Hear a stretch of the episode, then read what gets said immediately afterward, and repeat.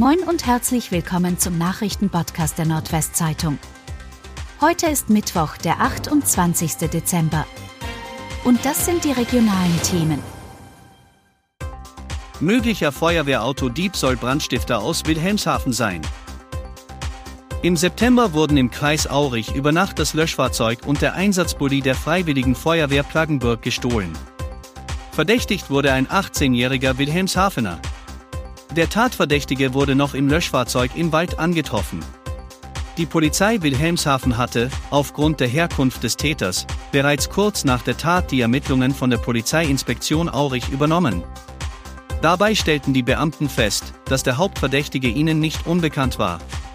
Seit Anfang November sitzt der junge Wilhelmshavener laut Informationen der Staatsanwaltschaft Oldenburg bereits in Untersuchungshaft.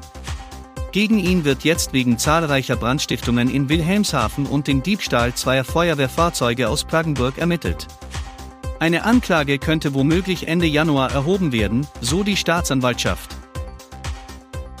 Baskets Oldenburg feiern knappen Sieg gegen die Towers.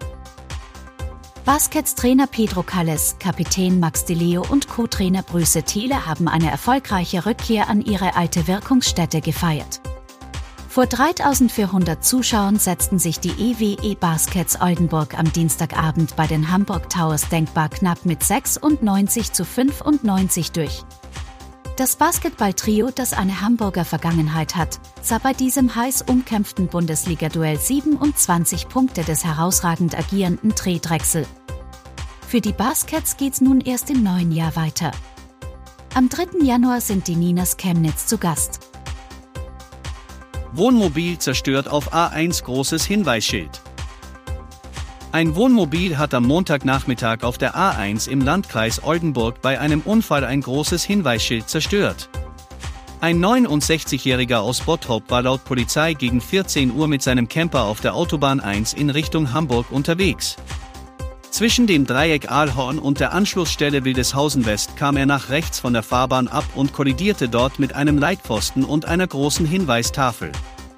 Nach der Kollision war das Wohnmobil nicht mehr fahrbereit. Der 69-Jährige blieb bei dem Unfall unverletzt. Es entstand ein Schaden von etwa 5000 Euro. Autofahrer kollidiert frontal mit Brückengeländer in Bad Zwischenahn.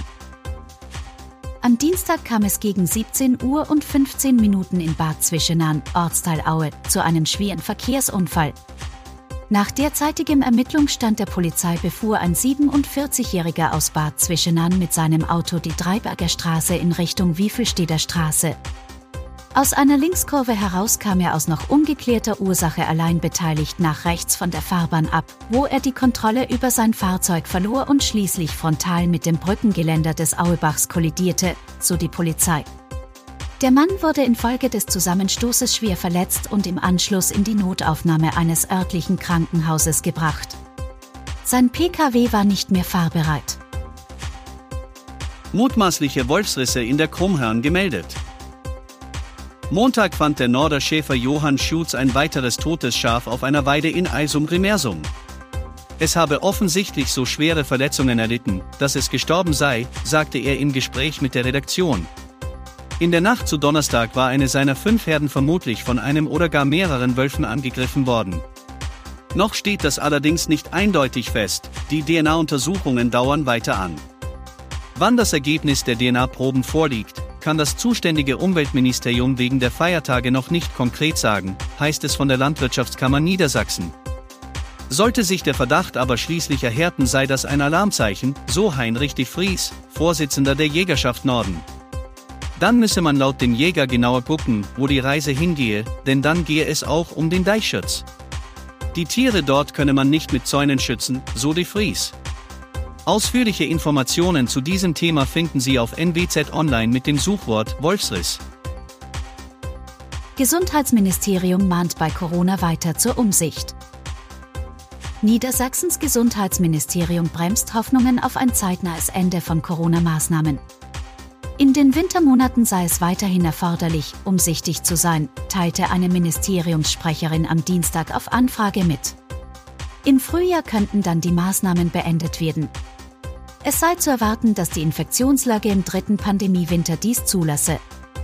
Die Corona-Pandemie ist aufgrund der breiten Immunität in der Bevölkerung nach Ansicht des Virologen Christian Drosten in Deutschland ausgestanden. Wir erleben in diesem Winter die erste endemische Welle mit SARS-CoV-2. Nach meiner Einschätzung ist damit die Pandemie vorbei, sagte der Leiter der Virologie an der Berliner Universitätsklinik Charité vor wenigen Tagen dem Tagesspiegel.